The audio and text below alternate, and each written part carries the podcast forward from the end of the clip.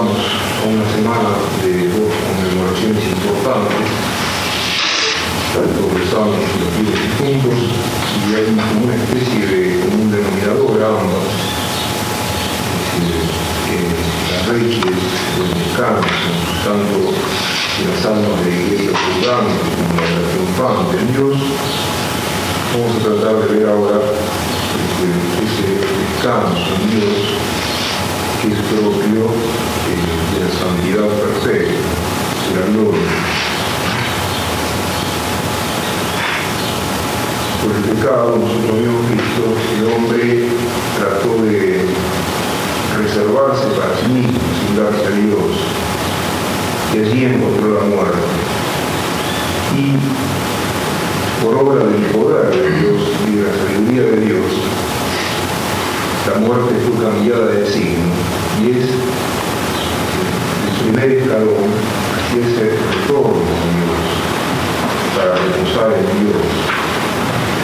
El segundo salmo que leíamos en esta víspera, el Salmo 45, un versículo decía, rendíos y reconoced que yo soy Dios.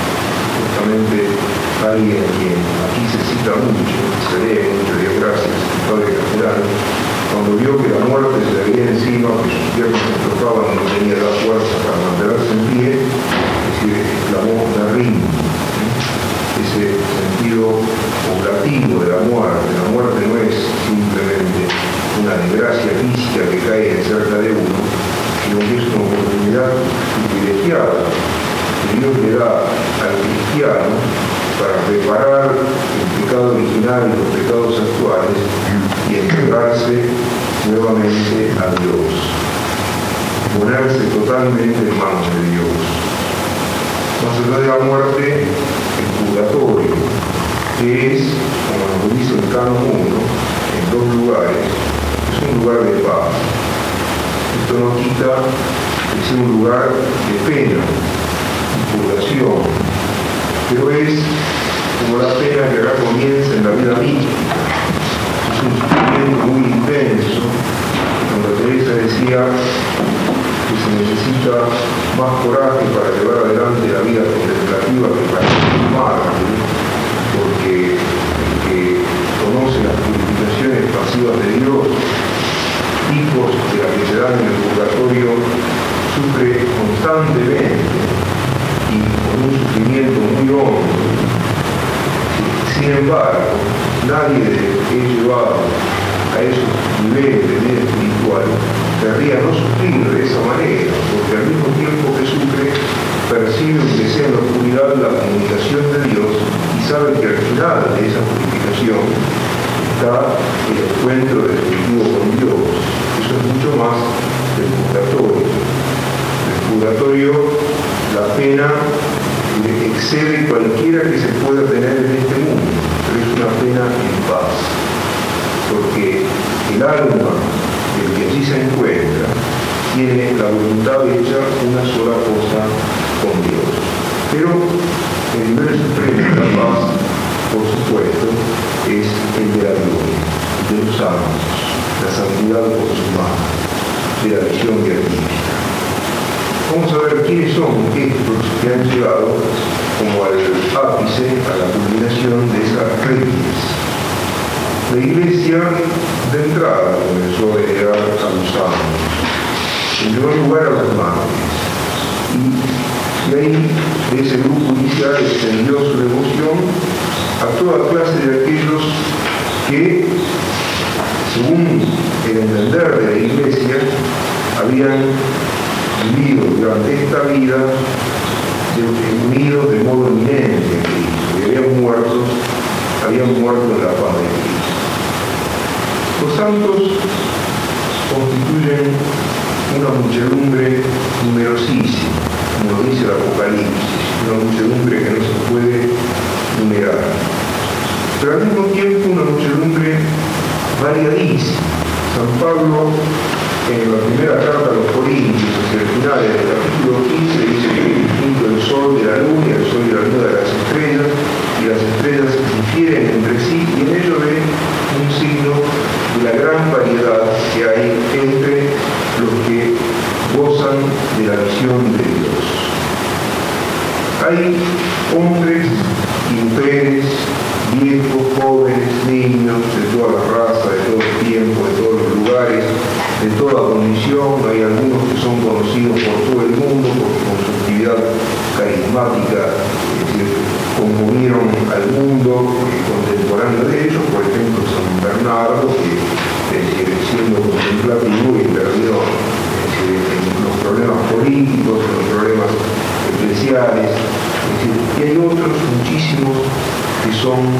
absolutamente desconocidos y los conoce Dios y los conoceremos cuando lleguemos a la otra vida.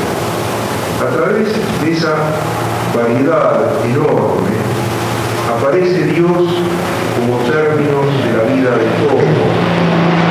Dios como el omega, punto omega, hacia el cual tienden todas las cosas. La creación está por debajo del hombre, por medio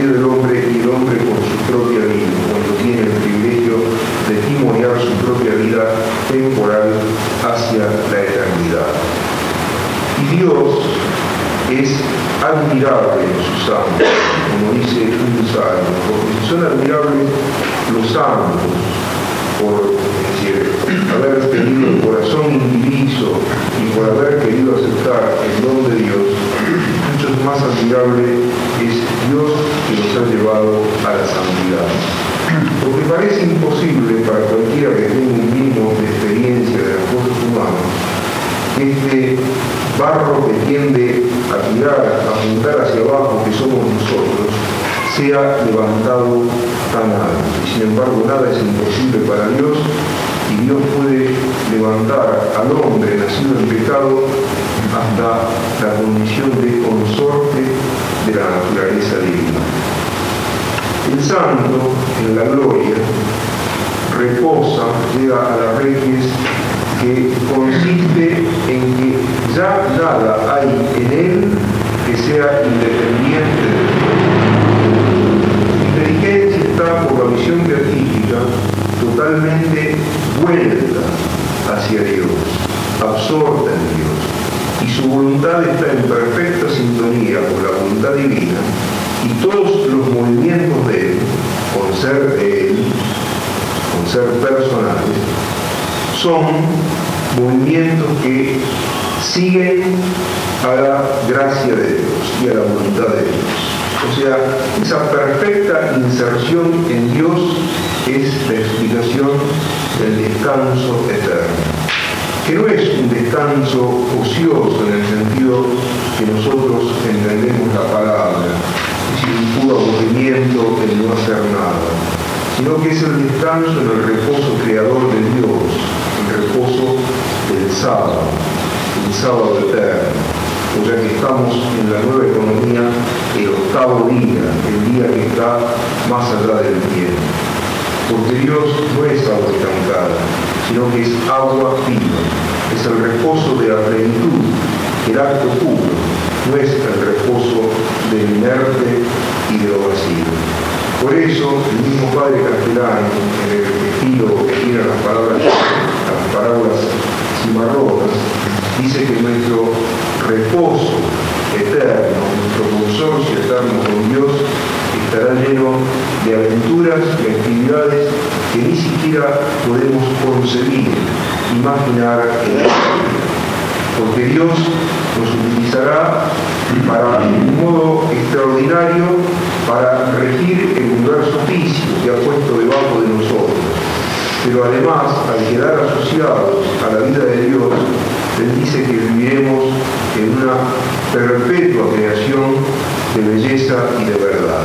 Y a eso lo llama el Gaudium de Veritas, retomando las, palabras mismas de San Agustín.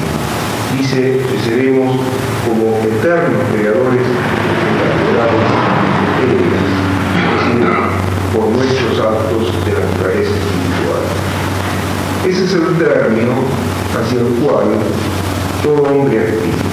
Incluso los que han vuelto la espalda a Dios aspiran a eso. Estaba leyendo una revista de este año, en el artículo viejo por casualidad, las palabras de una de estas jóvenes estaba a bordo de la cápsula espacial de Chad. Estaba como obsesionada porque quería llegar hasta las estrellas. Y había dejado una carta escrita a su hija que, por si le llegaba a pasar algo, efectivamente le sucedió, que nunca aceptara ningún límite sino el de los propios sueños, el de los propios fantasías que nunca haya perdonado tanta ceguera, tanta insensatez y que actualmente está en la gloria, por lo menos camino a la gloria. Pero esa voluntad de levantarse, esa voluntad de salir de la realidad para con sus propias fuerzas superar las propias fantasías, eso es del hombre pecador, no es del hombre en gracia. Dios nos quiere dar mucho más de lo que imaginamos, eso lo decía San Pablo en la primera de las cartas, pero en la primera lectura, pero el que nos quiere levantar hasta ese término que nosotros ni podemos conseguir y lo, conseguir. Y lo nuestro es consentir al designio de Dios. Los santos son los que han sabido consentir. Y por eso el reposo de ellos es una plenitud que excede lo que nosotros podemos soñar o imaginar. Pero si ellos han llegado a término, nosotros también estamos llamados a ese término. Todos nosotros tenemos madera de santo, por la sencilla razón de que el bautismo nos insertó en Cristo. Y Dios Padre se ha comprometido a darnos cuanto le pidamos en Cristo para que Cristo sea glorificado en nosotros. ¿En qué consiste la santidad, o por lo menos marchar hacia la santidad en esta vida? Podemos atender a diversas, diversos pasajes del Evangelio que son ilustrativos con respecto a ello. En primer lugar, tenemos la pregunta del joven rico. El joven rico le dice a Cristo, ¿qué me falta hacer todavía? Se creía perfecto y se creía ingenuamente perfecto. El joven rico tenía, es decir, eh, era sincero, era sincero. Creía que porque cumplía con lo exterior, le quedaba nada, casi nada por hacer. Y basta con que Cristo le diga una sola palabra, ven y vende todo lo que tienes, para que delante de él aparezca, es decir, de qué modo su corazón está encadenado a cosas que no son según la voluntad de Dios nuestro marchar hacia la santidad, la santidad que podemos tener en esta vida, no está en el solo cumplimiento exterior.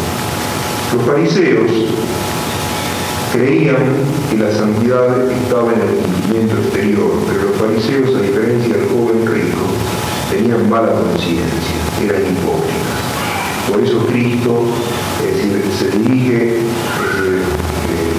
moderadamente al joven rico, no le reprocha nada, en cambio las increpaciones a los fariseos son tremendas. Ellos, es decir, por una oscura astucia y una voluntad torcida, hacen consistir la santidad en algo exterior para no darle a Dios lo principal, que es la justicia y la caridad. La santidad consiste en entender lo que Cristo le dice al joven rico poco tiempo después, o poco antes de decirle estas palabras. ¿eh? ¿Por qué me llamas bueno si bueno es solo Dios? Bueno por esencia, el santo, es Dios, la fuente de todos los bienes. Y si la santidad es una pureza privilegiada, no viene de nosotros mismos, ni de nada que nosotros hagamos, sino que viene de Dios y tenemos que pedirse a Dios y tenemos que aceptar el don de Dios y además tenemos que aceptar los caminos que Dios quiere que recorramos para llegar a esa pureza privilegiada. Por eso Cristo asocia la santidad que quiere dar a los suyos a la verdad. Santifícalos en la verdad no una verdad abstracta, sino una verdad que es como el principio y fundamento que San Ignacio intenta inculcar en el, comienzo de los ejercicios. Dios es el que es. Nosotros somos siempre y en todas las cosas absolutamente dependientes de Él.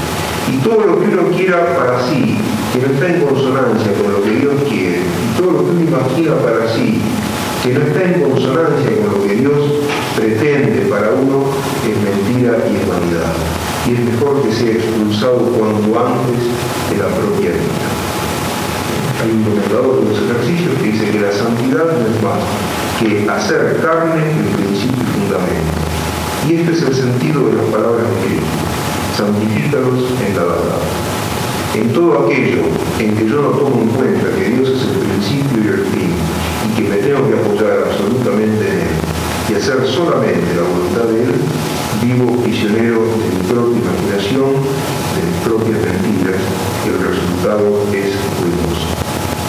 La santificación en esta vida, cuyo término es la santidad perfecta, el reposo perfecto en Dios en la obra, es esa especie de éxodo, salida de uno mismo para pasar a Dios porque es reconocido como el todo. ¿eh? San Francisco de Asís, y Dios y todo. Y entonces el de esa manera pasa a Dios, quiere poner todo lo que Dios le ha dado en manos de Dios, descubre que Dios pide en todo nuestro, porque Él quiere poner en nuestras manos todo suyo. Es lo propio de la amistad, ese intercambio de vida, como un intercambio de personas. Y esto es lo que santifica al cristiano y hace ya en esta vida tener un gusto anticipado de la gloria. Dios nos ha dado todo lo que nos ha dado gratuitamente. Nosotros no le hemos pedido ni que nos ni que nos santificara por el bautismo, nos perdonó infinidad de faltas por pura misericordia, cuando ni siquiera estamos dispuestos a buscar seriamente el perdón. Pero Dios nos ha dado a todos el privilegio, el riesgoso privilegio de terminar nuestras vidas, es decir, de consentir por la voluntad de Él. Cada uno de nosotros fue traído a este mundo porque hay un término común para todos nosotros, el reposo en la paz de Dios, ese reposo en la actividad creadora y perfecta de Dios. Pero para llegar allí, Dios quiere contar con nuestra colaboración. ¿Eh? Es decir, en esta vida Dios a cada uno de diversas maneras nos pregunta, ¿me amas? Sí o no. Y la forma de santificarnos en esta vida y de llegar a aquel término común a todas las cosas y a todos los hombres es responderlo con nuestra actividad cotidiana en sí, no tanto con la boca, sino más bien con el corazón y con las obras, para que de esa manera Dios vaya tomando lo que libremente le damos y santificándolo todo y ordenándolo todo hacia ese reposo definitivo en el que seremos como perfectos creadores de catedrales espirituales, que seremos así. La muerte es como ciega, pero esa ciega no es el fracaso nuestro, sino que al contrario, el cumplimiento del propósito que había tenido el que quiso sembrarnos. ¿Eh? Esa es la razón por la cual en todas partes, en todos los tiempos, la cosecha es un tiempo de alegría. Y la cosecha es un signo, ¿no es cierto?, de el ser arrancado de esta vida para ser presentado al Señor de las mieses, de Dios. Decir, el sentido triunfal, aunque no quite el aspecto doloroso, de la muerte del cristiano. ¿Eh? Cristo en el Evangelio, en San Juan 10.10, dice, venido para que tengan vida y la tengan en abundancia. ¿Cómo consigue Cristo que tengan vida los que estaban entregados a la muerte? Que se hunden en nuestra muerte para vencerlos. Como consecuencia de su victoria, resucitará el cuerpo. Cristo es la primicia de todos los que han, de todos los que han de resucitar. Pero sobre todo, como consecuencia de su victoria, resucita el alma porque por la gracia el alma comienza a ser arrancada del pecado y comienza a ordenarse, orientarse hacia Dios. De modo que aquí el hombre cristiano y el hombre moderno están en las antiguas. El moderno se horroriza ante la muerte. Se horroriza, quisiera no verla, quisiera no tomarla en cuenta, pero como es imposible cegarse ante el hecho de la muerte, termina como dándole una especie de culto, de adoración. ¿eh? Es decir, lo que les decía del psicoanálisis, ¿eh? El instinto más fuerte. ¿eh? En cambio, el cristiano sabe que la muerte es el término de una vida, pero es también el comienzo de otra vida interminada. San Agustín decía, vita mutatur non tonitur, la vida cambia, pero no se muda. El sepulcro no es el destino final, sino que es el fin de las lágrimas y del dolor. Y el sepulcro es como un nuevo seno materno es decir, que verá la transformación del cristiano en una vida nueva, o el ingreso del cristiano, o la manifestación visible de una vida nueva en la que triunfan la paz y la luz. ¿eh? Y esa transformación para el alma comienza ya en el purgatorio. ¿eh? Después de haber considerado el misterio de la muerte, el misterio del purgatorio. El misterio de los fieles difuntos que recordaremos de aquí a una semana. ¿No es cierto? Porque la victoria de Cristo sobre la muerte comienza a verse ya en el purgatorio. ¿No es cierto? Nosotros tenemos una idea deformada del purgatorio. Hay toda una literatura barata que lo presenta como un lugar de pesadilla, una especie de semi-infierno. El purgatorio se distingue el infierno en que el purgatorio tiene término y el infierno no tiene término. ¿eh? Es un lugar terrorífico, opresivo, y no es así. Es decir, en absoluto es así. Por supuesto que los que están en el purgatorio sufren y penan, ¿eh? pero es un dolor, es decir, aunque muy profundo y muy real, es un dolor fino y misterioso y que no turba la paz del alma. Porque más importante que todo lo que diga la literatura, es decir, que pretende ser piadosa y es disparatada, es lo que nos dice la Iglesia con respecto a las almas del purgatorio. Y la Iglesia, cuando en la Santa Misa pide por las almas del purgatorio, dice a los que pide por los que descansan en Cristo. Los que descansan en Cristo, dice, in Cristo creyentes. Y pide también por aquellos que dormium insomno pacis, que duermen en el sueño de la paz. El lugar donde han depositado sus cuerpos fue llamado por los cristianos cementerio, como ustedes saben significa lugar de reposo. ¿Cómo es posible que el dolor no turbe la paz de esas almas? es porque ellos están absolutamente entregados a la voluntad de Dios y soportan en unión de voluntad con Dios la obra que Dios hace en ellos. ¿eh? Porque saben que esa obra les dará lo que más apetece, que es la posesión definitiva de Dios. ¿eh? Es un dolor sin blasfemias, es un dolor sin inquietudes ni sobresaltos. ¿eh? Es un dolor sin retroceso. ¿eh? Es el dolor del que quiere sufrir porque quiere por sobre todas las cosas aquello que conseguirá ese dolor, la purificación que le permitirá unirse en Dios, unirse a Dios. ¿eh? El purgatorio nos habla en primer lugar de la santidad de Dios. ¿eh? Si Dios existe, Dios no me puede condenar. Si Dios existe, es un padre bueno, un padre, ¿qué padre va, a condenar a su hijo? Sí, es cierto. Si Dios existe y Dios es lo que es, Dios va a hacer todo lo posible para que yo me pueda salvar. Pero si yo no me quiero salvar, Dios no me salvará.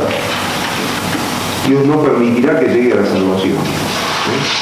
Fíjense que hasta aquellos que han muerto en gracia, para comparecer ante Dios, tienen que estar perfectamente purificados. Para que Dios admita a alguien a su presencia, es necesario que no tenga nada que lo contamine. Es necesario que no tenga nada que lo contamine. Cuando digo, no, pero Dios me puede condenar. Sí, Dios, hay una parte verdad en eso. Dios me va a perdonar todas las veces que yo le pida perdón pero Dios no me admitirá jamás a su presencia si yo me adhiero a mi pecado, aquello que me contamina. ¿Por qué? Porque Dios no se puede negar a sí mismo y el absoluto amor de Dios no sufre contacto con el pecado de la criatura. Por eso hasta la misma criatura que muere en gracia, si tiene cosas que todavía lo contaminan, necesita ser purificada de esa contaminación. El purgatorio habla también de la infinita misericordia de Dios. En esta vida el amor de Dios nos solicita desde que nacemos. Y la inmensa mayoría de los hombres no lo toma en serio, o lo toma de vez en cuando en serio, y la mayor parte de las veces, ¿no es cierto?, vive distraído de él. ¿eh? Sucede muchas veces que, qué sé yo, alguien tiene que estudiar, pero por ahí tiene una revista de chistes al lado, de dibujitos, es decir, el, libro de estudio al lado y se puede hablar los dibujitos porque le resultan más atrayentes. ¿eh? Bueno, es decir, eso que por supuesto acá no pasa. Este, eso sucede con Dios. Sí, sabemos que existe, así como uno sabe que tiene que leer algo, que tiene que trabajar, no es necesario poner el ejemplo del estudio, porque tiene que rezar. ¿eh? Pero están ahí en programa de televisión, ¿cierto? ¿Qué sé yo? Hay que elegir este, unas buenas noches o el partido entre River y Cali, es decir, por supuesto, tres eligen la buena noche y el resto está frente al televisor. Es decir, no lo tomamos demasiado en serio, ¿no es cierto? Pero Dios nos sigue tomando es decir, pero no, el, jueves pasado lo que no tomamos demasiado en serio, buenas noches hicieron bien porque tampoco la tomé en serio y estaba fuera, ¿no es cierto? Pero es una actitud general nuestra, ¿eh? es una actitud general nuestra. Y Dios nos sigue tomando en serio, ¿no es cierto? Y nos agarra, nos espera en el purgatorio.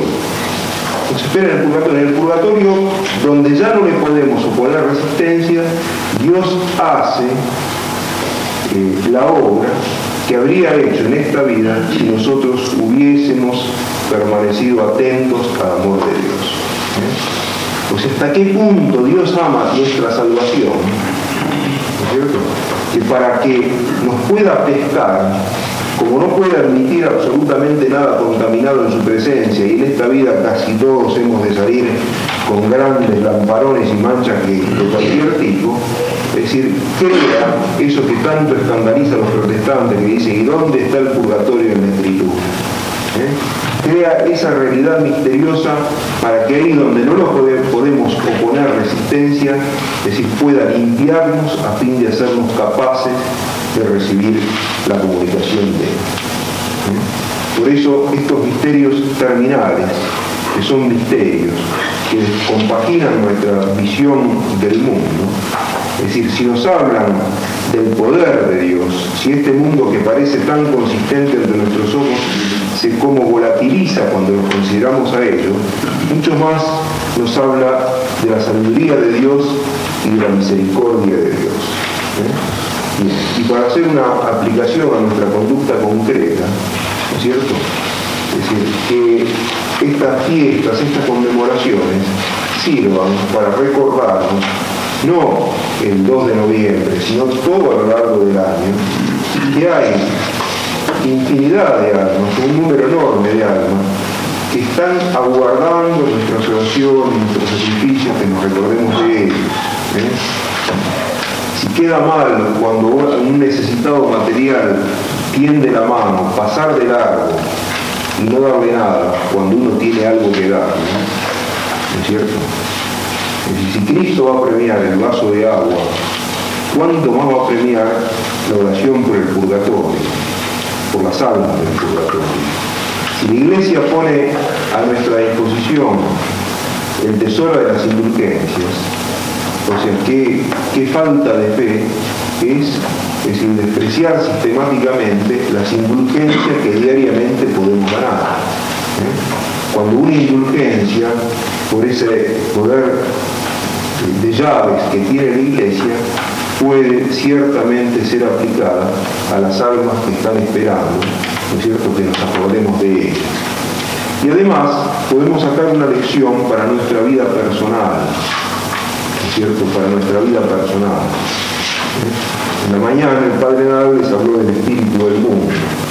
El espíritu del mundo consiste en pocas palabras, que el mundo se presenta como aquel que puede reemplazar a Dios y nos hace pensar que vamos a obtener el paraíso en la tierra si tendemos con toda nuestra alma y con toda nuestra vida hacia las realidades mundanas. En cambio, la consideración de estos misterios nos pone en las antípodas. ¿eh? No quedarse en ángeles, evadirse del mundo, tenemos que estar en el mundo, pero saber vivir en el mundo desprendido del mundo. Desprendido del mundo. La muerte nos va a agarrar a todos de improviso pero la muerte puede ser ensayada por nosotros todos los días. Y por eso la iglesia habla de la mortificación. La mortificación del cristiano no es masoquismo, no es pincharse, arañarse ni nada por el estilo, eso es una enfermedad mental. La mortificación del cristiano consiste en poner las cosas en su lugar. ¿eh? Es decir, tratar las cosas del mundo como medios para llegar a Dios. Es decir, romper las ataduras que nos tienen desordenadas con respecto a todas las cosas creadas para algún día, cuando salgamos de esta vida, ¿no es cierto?, la muerte se nos convierta en el segundo nacimiento y podamos llegar a la paz de Dios.